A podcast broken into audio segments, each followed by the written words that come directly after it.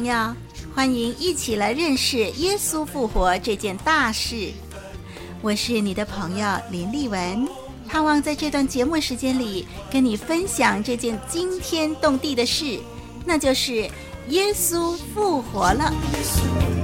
世上没有他的坟墓，挪开咒诅，挪开羞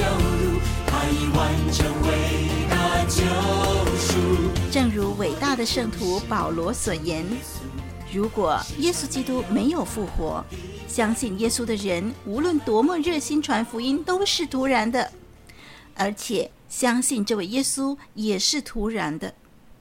没错，如果耶稣没有复活，他就算再怎么了不起，也早已经是入土为安，是已经死了，被死亡所捆绑了，那么他就不配做我们的救赎者了。人最大的仇敌就是死。古往今来，没有一个人可以脱离死亡，永远活着。耶稣对人类最大的拯救，就是叫人可以脱离罪的辖制，免去死的刑罚。但是如果耶稣被钉十字架，就这么永埋地下，他就没有办法救你我胜过死亡。所以，我们信他是徒然的。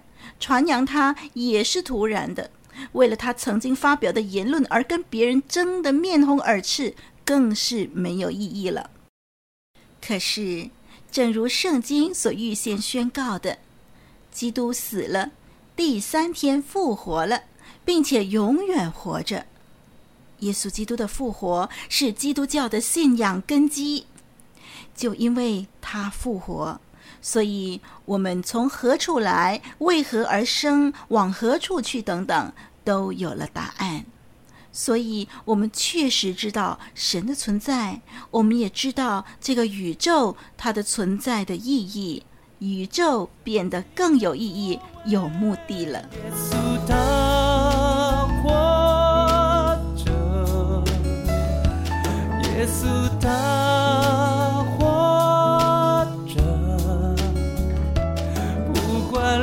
有多长，也有多黑，心有多累，耶稣他活着。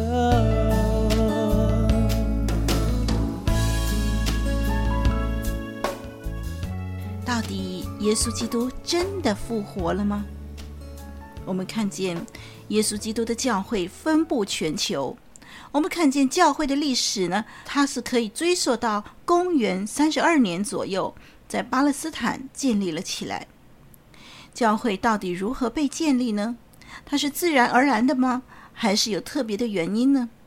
从教会历史上，我们可以看见那群耶稣忠心的跟随者，在传扬福音、建立教会的时候。当年的人呐，形容这群人把天下搅得翻天覆地。这群人用什么言论搅乱天下呢？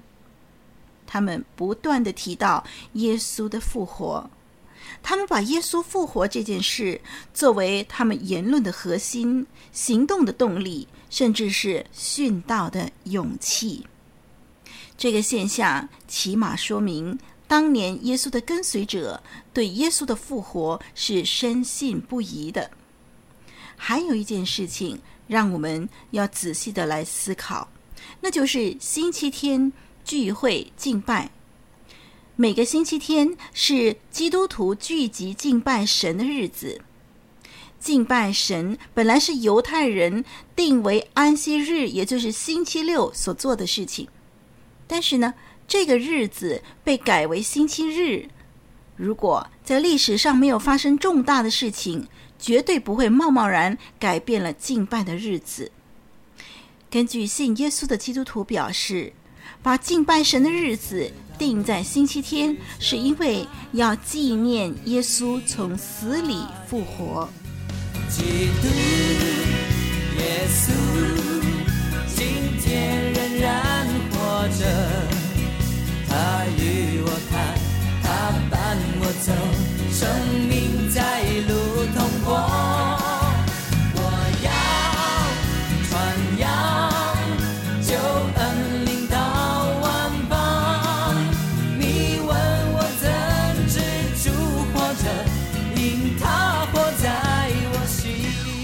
关于耶稣复活的证据，有两个驳不倒的事实，一个呢是空的坟墓一个是耶稣基督的显现。由于耶稣受死、埋葬以后的第三天，耶稣的尸体忽然消失无踪，他的坟墓是空的，并且再也没有人找到或者发现耶稣的尸体，一直到今天。空的坟墓是一件驳不倒的事实。基督徒说：“因为耶稣复活了。”不相信的人呢，没有办法接受耶稣真的复活这件事情，所以对于空的坟墓有不同的解释。以下让丽文就把基督徒的立场和不信耶稣的人所提出的言论放在一块儿。朋友，聪明的你。聆听以后，分析一下，到底哪一方才是合理的呢？哪一种立场更站得住脚呢？什么？耶稣的坟墓是空的吗？哎呀，这很简单嘛！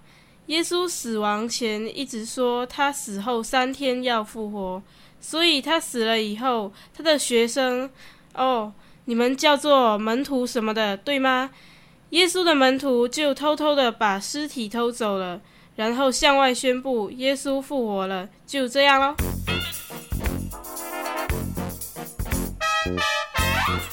嗯，这个言论呢，是最早期盛行的一个解释。说为什么会有空的坟墓？就是门徒偷走了尸体啊！那是在福音书马太福音二十八章十一节到十五节记载的。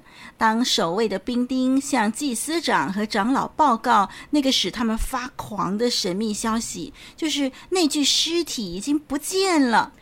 祭司长和长老呢，他们的反应就是给这些兵丁钱，吩咐他们向人说。啊！兵丁夜间睡觉的时候，耶稣的门徒来把他偷去了。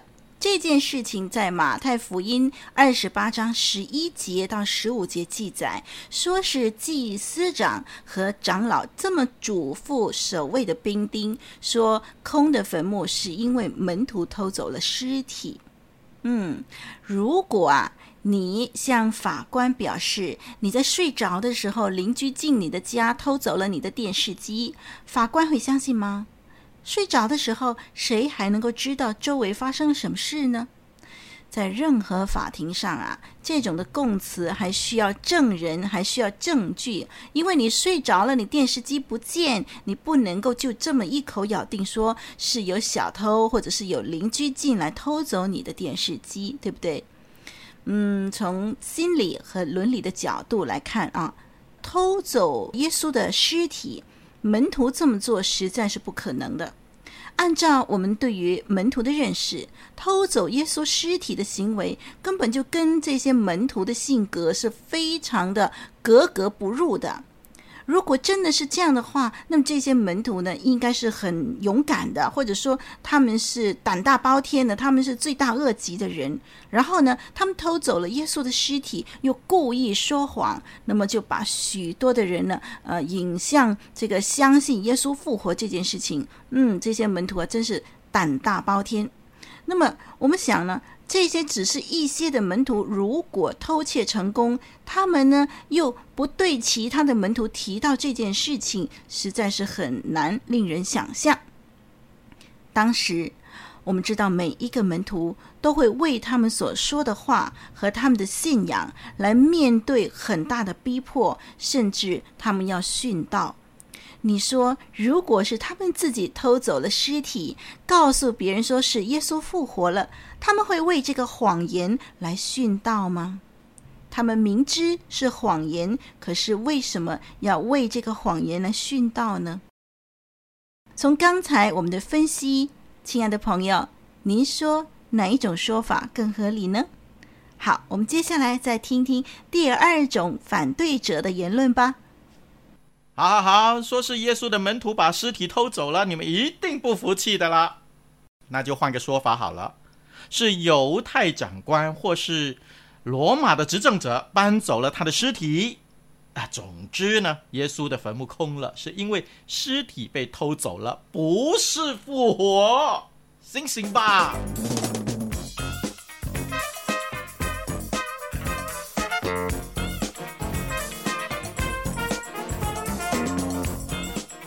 这种的言论就有点矛盾了。到底为了什么？既然罗马的执政者或者是犹太的长官派了兵丁来看守坟墓，那他们为什么自己又要搬走尸体呢？有一个令人信服的答案可以回应这个论点，就是使徒们在耶路撒冷大胆地传讲复活的时候，执政者啊依然保持缄默。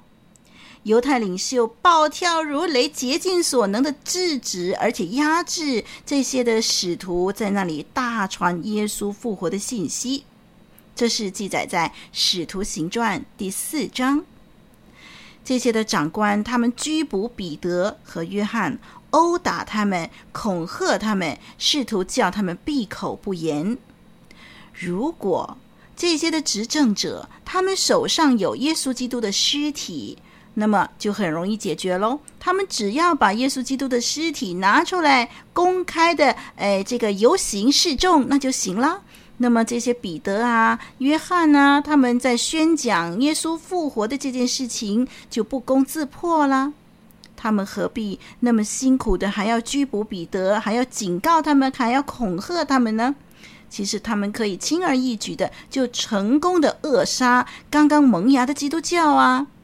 可是犹太长官或者是罗马的执政者，他们都不这么做。可见，他们并没有唆使兵丁偷走耶稣的尸体。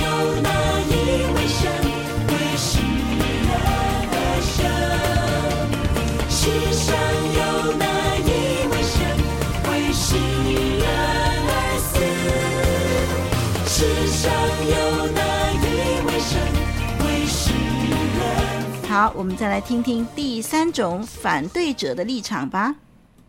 哎呀，好啦好啦就算没有人可以那么神通广大，进到坟墓去偷尸体，那么，呃，我我我这个老太婆认为呢，那些找不到耶稣的妇女们，是因为啊，哀伤过度，糊里糊涂的就走错了地方，认错了坟墓啦。哎，你知道啦，当时是清晨，天还没有亮嘛，乌漆嘛黑的，在墓园里面迷了路，走错路，就找到了一座还没有安放死人的空坟墓，就这样糊里糊涂的就以为耶稣复活了。更何况啊，这群很爱耶稣的妇女本来就很心疼耶稣被钉死嘛，哎呀。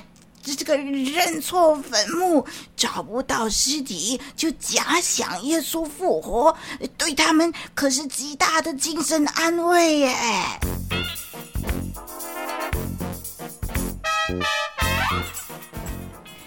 是啊，这是一个另外一种的流行的说法，就是认为妇女们是走错了路，找错了坟墓。不过，如果这些妇女找错了坟墓，祭司长和那些要敌视基督教、要攻击基督教的人，为什么他们不到正确的坟墓去，然后把尸体展现出来呢？这样的话，耶稣复活的这个言论就不攻自破啦。还有就是耶稣的其他的门徒，他们为什么也会犯同样的错，也走错地方，也找错坟墓呢？为什么他们也找不到耶稣的尸体呢？还有一个说法就是啊，这个坟墓的主人就是亚利马泰的约瑟，当时耶稣安放身体、安放尸体的这个坟墓呢，就是亚利马泰的约瑟所奉献出来的。亚利马太的约瑟，他一定可以解决这个难题，因为这个墓穴是他的，他可以引导大家到正确的墓穴去，去看看耶稣的尸体还在不在啊？嗯，可是到今天为止，还是没有人可以找到耶稣的尸体。除此以外，我们还要记得，这个坟墓是个私人的墓地，不是一个公众的坟场。在这种的地方附近，应该没有其他的坟墓可以让妇女们走错路、找错坟墓的。在三天之后，那个荣耀清晨，他从死里复活，空留坟墓洞穴，世界第一次真正迎接天堂，万物齐声赞美神的奇妙作为，耶稣他活着，耶稣他活着，不管路有多长，夜有多黑，心有多累，耶稣他活着。一种反对耶稣复活的理论——昏厥说。算了算了，换个角度想想吧，可能耶稣根本就没有死，只是昏过去而已。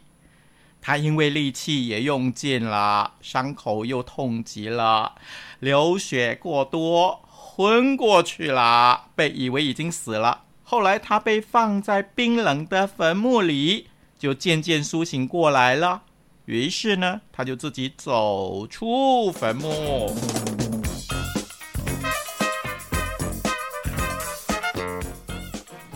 这个理论呢是现代意义理论，它第一次发表呢是在第十八世纪末的时候。诶，让人注意的就是，从古以来呢，所有强烈攻击基督教的人。一路来都没有提到昏厥说这一点，所有早期的记录呢，都强调耶稣是死了，死透了。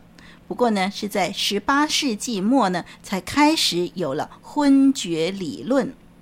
让我们暂时认为耶稣是在昏迷当中被埋葬吧。好，耶稣昏过去喽，被人以为是死了，所以被埋葬了。那么他被埋了以后，他在里头没有任何人照顾他，没有食物，没有水。请问他有可能在潮湿的坟墓里三天之久仍然活着吗？他被涂了香料的尸体呢？被这个裹尸布包扎住，他仍然存活吗？还有，他有这个力量解开裹尸布？推开墓穴洞口那沉重的大石头，还有制服守卫在石头外面坟墓外面的那个罗马兵吗？还有啊，他能够用受伤的脚走好远好远的路，躲起来让大家都找不到他，以便大家以为他复活吗？这种的说法呢，比复活的简单事实更加离谱，是不是呢？从圣经的记载，我们看见耶稣被拿下来、被埋葬之前呢，这些的兵丁就来到十字架下面检查这三位犯人是否真的都死了。那么我们看到圣经里面记载呢，这些的兵丁啊，就把旁边这两位的强盗的腿给打断了，为了让他们快一点死。那来到耶稣下面的时候呢，看见耶稣已经死了，就没有打断他的腿。不过呢，有一个兵丁呢，就用他的枪砸耶稣的肋旁，那么随即就有血和水流出来了，血和水分开。流出来，证明这个人已经死透了。从医学上是这么说的，因此耶稣的确是死透了，而不是昏过去。德国的批评家史大卫 （David Strauss） 不相信复活，可是后来他也放弃了这种难以叫人置信的想法。他怎么说呢？他说：“垂危地从墓穴出来。”虚弱蹒跚地爬行，这个受过苦害、需要医治、包扎、细心照料的人，不可能使他的门徒觉得他是征服了死亡和坟墓的生命之王。这个印象是门徒们未来工作的根基。这种的苏醒，只有减弱他在世以及他死亡时所带给门徒的印象。绝对不可能把他们的忧伤变为热心，把他们的尊敬化为敬拜。听众朋友，昏厥理论如果是正确的，那么耶稣自己就跟恶名昭彰的骗局有关，因为他的门徒相信并且传讲的是他死了又从死里复活。耶稣不但没有消除他们的信念，反而更加的鼓励。唯一足以解释空坟墓的理论，当然就是耶稣基督从死里复活了。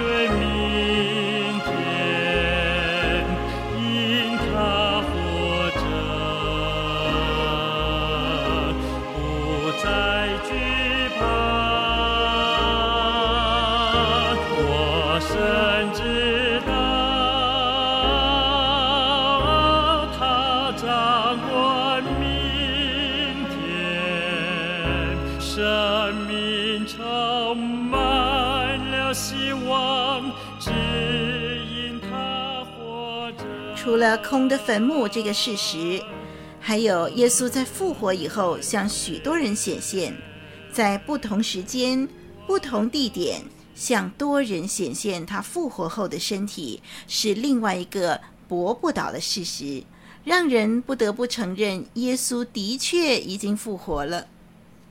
耶稣复活以后的显现，发生在他复活那天清晨，一直到他升天为止。从他复活到升天，中间有四十天的时间。这四十天之内，有十次不同情况的显现，两次是对个别的人，彼得、雅各，也有对全体门徒显现的。有时候他在坟墓的园子里，有几次在楼房，有一次是在耶路撒冷到以马忤斯的路上。还有几次在比较远的加利利，每一次显现的时候，耶稣的举动和说话的内容都不一样哦。对于空的坟墓，不信的人驳不倒；对于耶稣的显现，同样是让人没有办法否定。让丽文再一次的把反对者的立场和相信耶稣复活的立场给您做个对照。聪明的朋友。您自个儿分析哪一种说法更合理呢？什么？看见耶稣复活后显现？这怎么可能？所谓看见啊，只不过是那些走火入魔的基督徒太想念耶稣了。耶稣死了以后啊，大家因为思念太深，产生了幻象而已。幻象是精神上出了毛病。Understand？这种的理论用来解释一件其他的超自然事件呢，是非常有道理的。不过啊，一旦我们知道现代医学观察到几种有关这种精神现象的法则的时候，嗯，它就不合理了。当我们把这些法则跟我们所有的证据拉上关系呢，我们就可以看到，原以为这个有道理的理论，事实上是不可能的。那些有活泼想象力和神经质的人呢，通常都会有幻象的。可是耶稣基督却在不同类型的人面前显现啊！诶，有些呢是比较敏感的人，可是也有一些好像彼得那种精明的渔夫，还有其他不同性情的人。怎么这一些人都一同有幻象呢？幻象是极端主观和个人的。所以啊，两个人绝对不会有同样的经验。不过，在复活的这件事情上，耶稣不但是向个人显现，他也向一群人显现。其中有一次，人数还多过五百个人。使徒保罗说，那群人当中有一半以上，在他写信给许多的教会的时候，这些人还在人世，还可以诉说这些显现的事件。就是说啊，使徒保罗在写信告诉别人耶稣复活的这件事情的时候呢，当时亲眼看见耶稣显现的人大有人在，这些都是强有力的人证。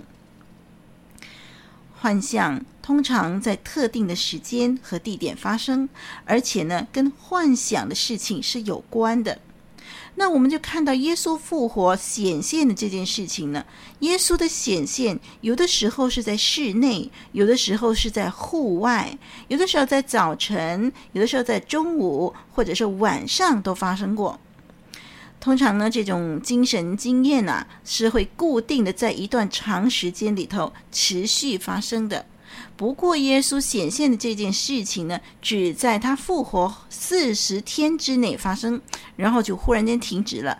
然后呢，没有人再说看见耶稣了。幻象说最致命的破绽是一个常被忽略的事实，那就是要有这样的经验，那个人必须热切地相信某件事，于是想象不存在的事件，又把实际事物卷入他的想象当中。比如说，有一个母亲的儿子在战争当中牺牲了。母亲还记得他儿子通常五点半是怎么样回家的。他每一天下午都坐在摇椅上沉思默想。最后呢，他以为他看到他儿子走进大门，并且和儿子聊天。在这个时刻，他已经脱离现实了。有人或者会想，关于复活的事发生在门徒身上，正是这回事。可是啊，事实正好相反，因为门徒实在不愿意相信耶稣从死里复活，是他们看见了复活后的耶稣向他们显现，他们才被说服的。首先呢，第一个复活节主日的早上，玛利亚手里头拿着香料来到坟墓，为什么呢？她要告她所爱的耶稣的身体。他显然是没有想到耶稣会从死里复活，否则他怎么会拿香料来到坟墓要高他的尸体呢？事实上，当玛利亚第一眼看到耶稣的时候，还误把耶稣看作园丁，直到耶稣对他说话，向他表明自己的身份，玛利亚才知道那是耶稣。第二方面，其他的门徒听到耶稣复活的事情，他们也不相信，他们以为这是。胡言乱语。第三方面，主耶稣向门徒显现的时候，他们很害怕，以为看到了鬼魂，他们以为自己看到幻象。这件事情使他们很震惊。最后呢，主耶稣必须对他们说：“你摸我看看，魂无骨无肉，你们看我是有的。”主耶稣问他们有什么吃的没有，他们就给他一片烧鱼。在路加福音没有补充说明，魂是不吃鱼的。那最后呢，我们还要谈到一个很典型的个案，就是多疑的多马。主耶稣第一次向门徒显现的时候，多马并不在场。当门徒告诉多马这件事情的时候啊，多马却嘲笑他们，而且不相信。多马的意思好像是说：“我是一个实际的人，我一定要看到真凭实据。”除非我看到，否则我就不信。我是一个经验主义者，除非我能够用指头触摸耶稣手上钉痕，又用手摸他的肋旁，否则我总不信。多马准不是一个会有幻象的人吧？约翰给了我们一个生动的故事，在约翰福音二十章，约翰说，在八天以后。我们的主耶稣再一次的对他的门徒显现，他宽宏大量的邀请多马查看他手上和肋旁的证据。当多马看到显现的耶稣的时候，就俯伏拜他说：“我的主，我的神。”主张以幻象说来解释耶稣基督显现的人，必须完全不理会这些的证据。他的幻象说才能够成立。到底什么事情叫这群本来是害怕、恐惧、胆小的门徒变成勇敢、大有信心的人呢？到底是什么事情让那个在主耶稣被钉十字架的前夕，为了怕自己皮肉受苦而三次不认耶稣的彼得，后来为什么会变成一个在信仰上怒吼的狮子呢？当耶稣复活五十多天以后，彼得甘愿冒着生命的危险，说他曾经看到耶稣从死里复活。让我们记得，彼得在耶路撒冷宣讲那篇充满大能的五旬节的讲章，是在事件发生的地方，而且当时他身处危险之中，因为许多的长官要捉拿他。他为什么没有躲起来呢？为什么他还是放胆的宣讲呢？彼得不是在较远的加利利，也不是没有人查证这些事实。而他的高声宣言也一定招致挑战，但是他还是放胆的讲。只有耶稣复活这件事情，才能够让这一切的事成就。只有耶稣复活，才能够造成彼得这样大的改变。最后，我们还有个复活的证据，就是现在的和个人的。如果基督真的从死里复活了，他今天仍然活着。那些邀请耶稣基督进入他们生命中的人，耶稣随时可以进入，并且改变他们的生命。